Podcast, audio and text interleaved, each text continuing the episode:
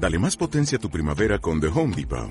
Obtén una potencia similar a la de la gasolina para podar, recortar y soplar con el sistema OnePlus de 18 voltios de Ryobi desde solo 89 dólares. Potencia para podar un tercio de un acre con una carga. Potencia para recortar el césped que dura hasta dos horas. Y fuerza de soplado de 110 millas por hora. Todo con una batería intercambiable. Llévate el sistema inalámbrico OnePlus de 18 voltios de Ryobi. Solo en The Home Depot. Haces más. Logras más. El análisis del día con visión global.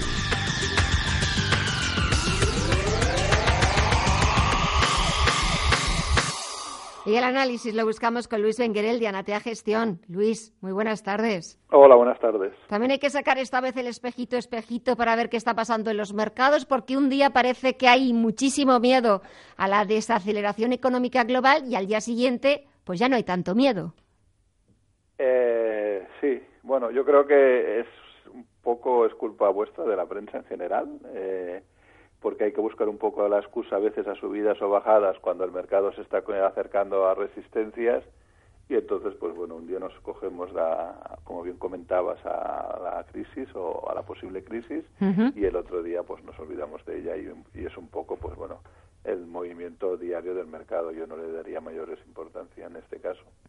Pero ¿hay fundamentos eh, detrás que puedan hablar de cierta ralentización en la economía a nivel global o es verdad que los medios lo hemos exagerado un poco?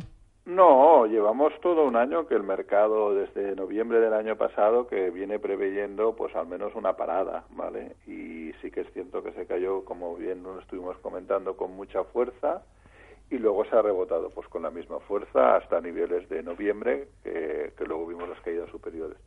Y ahora pues nos hemos acercado a las primeras grandes resistencias y yo creo que romper el máximos eran los máximos históricos que vimos en 2018 a nivel general en el S&P y en los mercados índices americanos no será fácil. Por lo tanto es ahí donde entran las dudas, aunque sean simplemente por técnico o porque queman las plusvalías.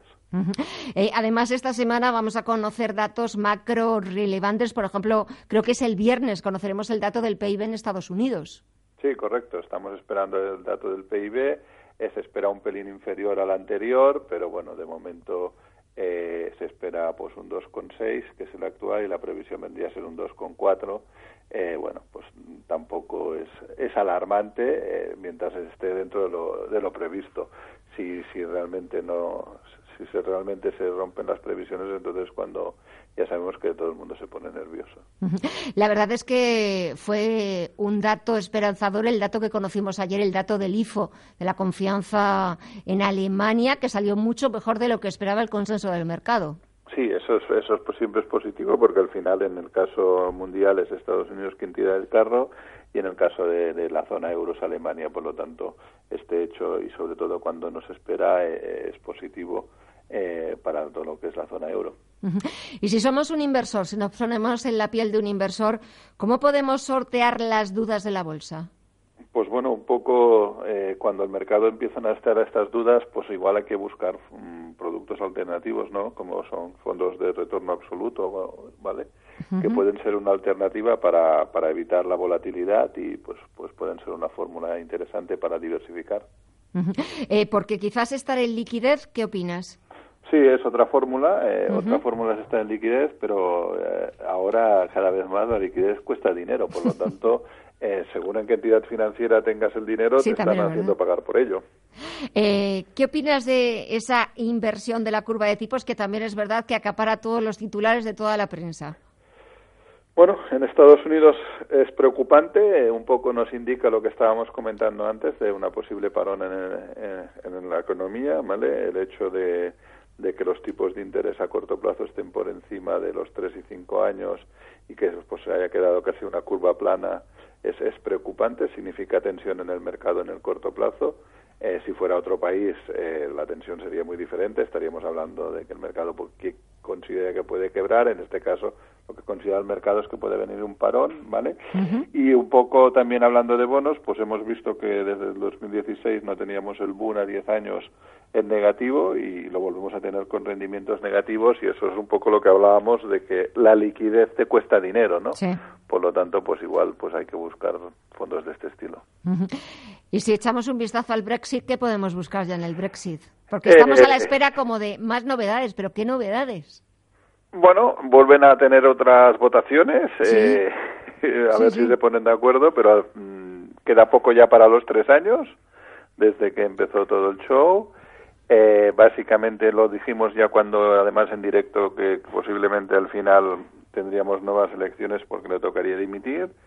Y creo que veo bastante difícil que puedan convencer a 75 personas que cambien del voto, porque me parece que leía que solo tienen seis o siete en, los últimos días, y por lo tanto, pues bueno, eh, seguiremos con los problemas y, con, bueno, podríamos pensar que, eran diferentes, pero son igual que el resto de muchos políticos que no se ponen de acuerdo ni para ni para eso después de tres años eh, esperando al último minuto, ¿no? Sí, esperando al último minuto y teniendo a todo el resto del mundo también pendientes de lo que decidan ellos.